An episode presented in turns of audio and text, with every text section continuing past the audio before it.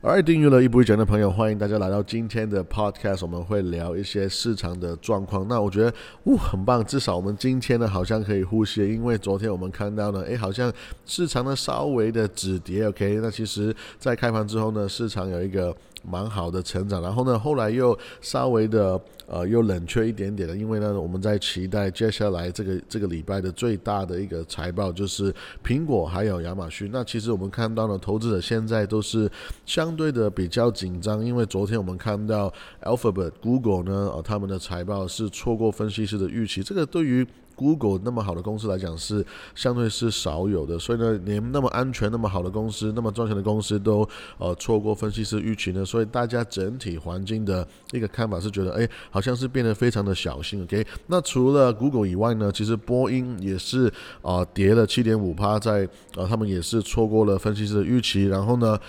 Ford 是跳涨了三点三七趴，因为他们就是有满足分析师预期呢，即便他们的营收其实是被他们的竞争对手 Rivian 呢是有稍微的降低。OK，那其实昨天最大的主角就是 Meta Facebook。OK，那他们基本上呢就是呜 瞬间就啊涨了十三趴，因为他们有一个啊打败 EPS 的成长，然后那个打败分析师的预期。OK，其实这个也是啊。在上一次他们财报之后呢，他们啊好像要减少呃用户数量以以后呢，他们其实又在再次的成长。我觉得这个其实也是啊一个很呃预期以内的一个一个事情呢。其实 Facebook 呢真的没有大家想的那那么差了。我觉得。OK，那 Anyway，那现在四月的一个总结就是呢，S M P 五百呢已经。跌了七点七趴，然后道琼指数跌了四趴左右，而且 Nasdaq 呢已经跌了十二点二趴。那其实光是这个月本身就已经是一个蛮大的修正。那其实，在大家休息的时候、睡觉的时候、睡午觉的时候呢，我们看到 SpaceX 呢，其实持续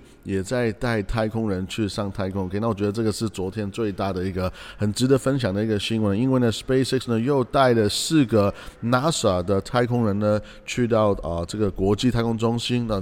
使用他们的太空船叫做 Freedom 自由，OK 啊，这个 Crew Dragon 啊，那我觉得呃 NASA 呢也是给他们非常好的评价，说 SpaceX 的。的的整个团队是啊执行的非常非常的漂亮，而且这个太空船也是顺利的降落。那我觉得这个是值得讲一下，是因为其实 NASA 呢已经有花了三十亿美金的钱在投资在这个所谓的商用的呃的一个一个计划里面，所以呢他们持续有花钱在请不同的公司去呃帮助他们来做一些不同的 projects，right？所以其实 Elon Musk 的这个太空船的公司呢，已经呃有帮助 NASA 在过去两年有寄二十六个太空人去上太空。那其实这个代表不错，事情做得不错，因为现在代表说 Elon Musk 还有啊这个联邦还有 NASA，其实他们的关系是蛮不错的。因为其实啊不仅是他们关系不错，而且是 SpaceX 有真实在帮助 NASA 在省钱。因为一般来讲呢。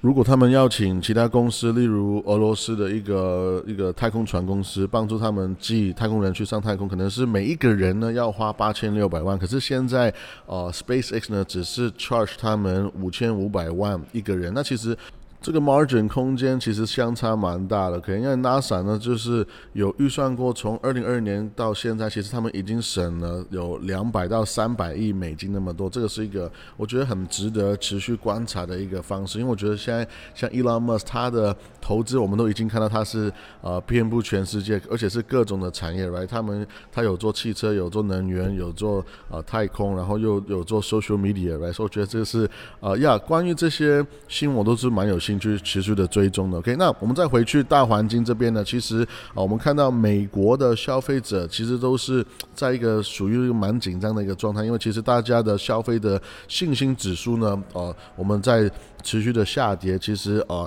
，Bloomberg 那他们是预期这个数字应该在一零八点二，可是呢，我们现在是啊，这个数字是掉到一零七点六，然后再掉到一零七点三，其实是比大家的预期还要在啊往低，可是呢，我们也是遇。到美国在一个非常好的工作市场当中，因为我们现在的失业率呢是非常接近五十年的低点。OK，现在的失业率呢是站在三点六帕，那基本上跟我们疫情前的那个 level 呢是蛮接近的。OK，再来就是我们有遇上一个非常高的通货膨胀的状态，我们现在是从一九八一年到现在最高的一个一个数字就是八点五帕。OK，那个是一个 again 非常夸张的数字。OK，那基本上呢，我们已经知道在上次。这个美联储的 meeting 说我们要涨升息啊，要一码那么多，然后接下来呢，五月呢三号到四号左右，我们也会再升息，在啊两码，就是零点五帕左右。OK，那呃美金也是在过去的一个月啊，我们这慢慢哎不知不觉就变成是五年的一个高点了。因为当然就是看到欧洲的一个持续呃不稳定的一个状况，加上美国呢还是在一个贸易的一个逆差的一个状况，基本上我们现在在一个。呃，目那个记录是以来是最高的，可因为其实光是在三月呢，就已经成长了十七点八趴到呃一千两百五十亿那么多。基本上我们带进来的进口有成长呃十一趴到两千九百亿，可是呢，我们的出口呢只是成长了七趴到一千六百九十亿。OK，那除此以外呢，我们在内部 OK，在美国的内部呢，这个。房地产的市场也在降温，因为我们看到这个呃贷款呢，其实呃持续因为这个利息成长的关系呢，其实呃也变得更少的人再去想要去贷款。OK，然后根据这个全国的房地产经纪人协会呢，我们看到这个在。代办的要卖的房子这个数量呢，从去年的这个指数也是有稍微下降，从去年这个指数是一零五呢，到现在是一零三点七，这是算是一个呃持续的下跌。OK，所以我们看到其实投资者呢，我们整体的一个环境是相对是害怕的。OK，我们相对是紧张，这个不是一个大家很热衷去投资的一个氛围。那我我我我要强调，这个是大家的一个氛围，不代表说我们应不应该去投资。OK，因为 CNN 呢。其实我们看到这个呃，他们的贪婪恐惧指数呢，也是掉到三十一的，代表说是非常的恐惧，OK，很多的恐惧。那这个我要提醒大家，这个数字呢，在一个礼拜之前呢，不过是四十八。那 again，其实啊，这纯粹是大家的一个感觉了，大家这个感觉，我觉得大家还是要看我们真正的这个大环境的一个市场的状况，我们经济的公司的成长，公司的所发的发的财报等等的。OK，那其实那现在为什么大家那么恐恐慌呢？我。认为最大的一个原因还是因为昨天的 Google 啊所发的财报，我觉得这个对大家来讲算是一个蛮大的一个一个炸弹。因为其实呀，像我前面讲的 Alphabet，那算算是一个很稳定，这是高速成长，大家都是很相信它的一家公司，对不对？可是呢，呀，他们错过了呃财报的预期呢，所以整我们看到整个指数是基本上掉四帕来，所以呀呃。即便这个公司呢，它有有发放很多很好的消息，他们其实还在赚钱，其实没有大的问题，只是呢，他们现在又公告说，哎，我们要花七百亿美金的钱来做股票回购，那么好的消息哦，其实大家就不买账，我就觉得说，呃，不够，right？那其实呢，呃，在去年呢，啊，Google 已经花花了五百亿美金的钱，就是去做股票回购，这个是啊，基本上比这个市场所有的公司所做的股票回购都还要更多，当当然，除了苹果以外，对不对？可是呢，呀，在二零一九年呢，这个公司是买了两百五十亿美金的股票回购。其实你看到每一年他们花的钱做股票回购是越来越多，代表说什么呢？代表说，首先他们的钱也是越来越多，代表说这个公司也持续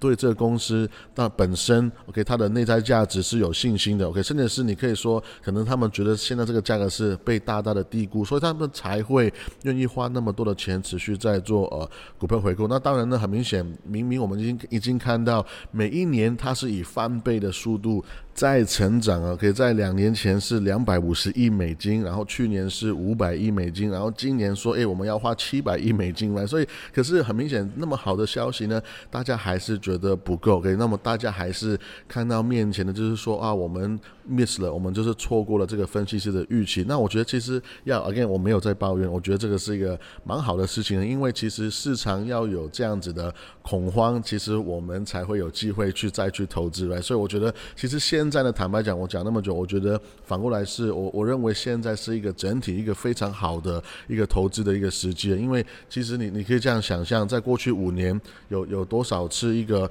不错的投资的机会呢？可能是二零二零年的肺炎刚开始的时候三月，再来就是可能二零一八年的十月的一个蛮大的修正，再来就是我觉得现在就是一个非常好的时机，是诶，你真的要跳脱那个恐惧的思维去想说，诶，是不是值得去去做一些投资？OK，所以我觉得。现在是时候呢，跳脱那个情绪，然后我们真的看一下公司他们的基本面是不是做得好。那当然呢，我们也会很期待接下来的亚马逊跟 Apple 的呃财报，因为其实呃我们我们已经知道呢，Apple 呢也是。呃，要快要公公告说，OK，我们会花九百亿美金的钱呢来做股票回购来，所以我们也很期待他们的财报的一个结果。OK，所以呃，基本上现在这个大环境的一个状态就是，如果苹果没有交出非常好的成绩单的话，那可能 again 整个一个投资的氛围呢会让市场呢会更加的不好。那我当然希望呃 Apple 会有给大家一个很大的一个翻转。OK，所以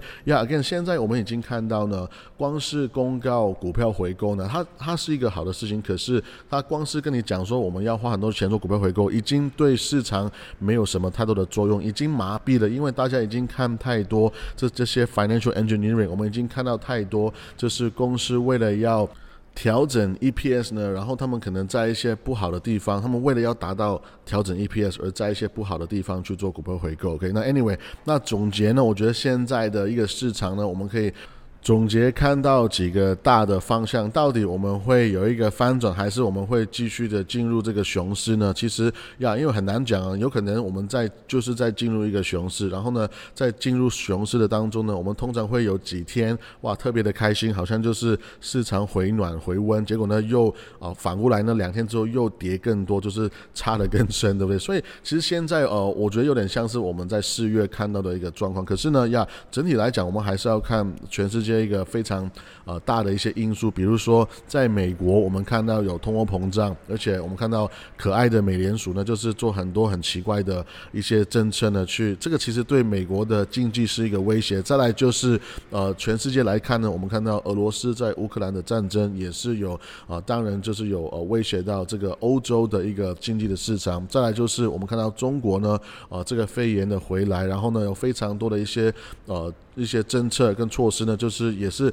其实这些措施跟政策呢，反而也是呃，我们知道有在影响中国的经济，而且呢，甚至是全球的一个呃一个需求的一个市场。那你说 Jason，那我们不是有一些很好的财报吗？呀，其实我们我们前面有讲过，在 S M P 五百的公司呢，有八十趴的公司在 Q one 已经公告了财报，而且呢是打败了分析师的预期，这个是非常好的一个结果，因为我们看到我们其实有一个强大的呃基本面在支撑的，可以，可是 again。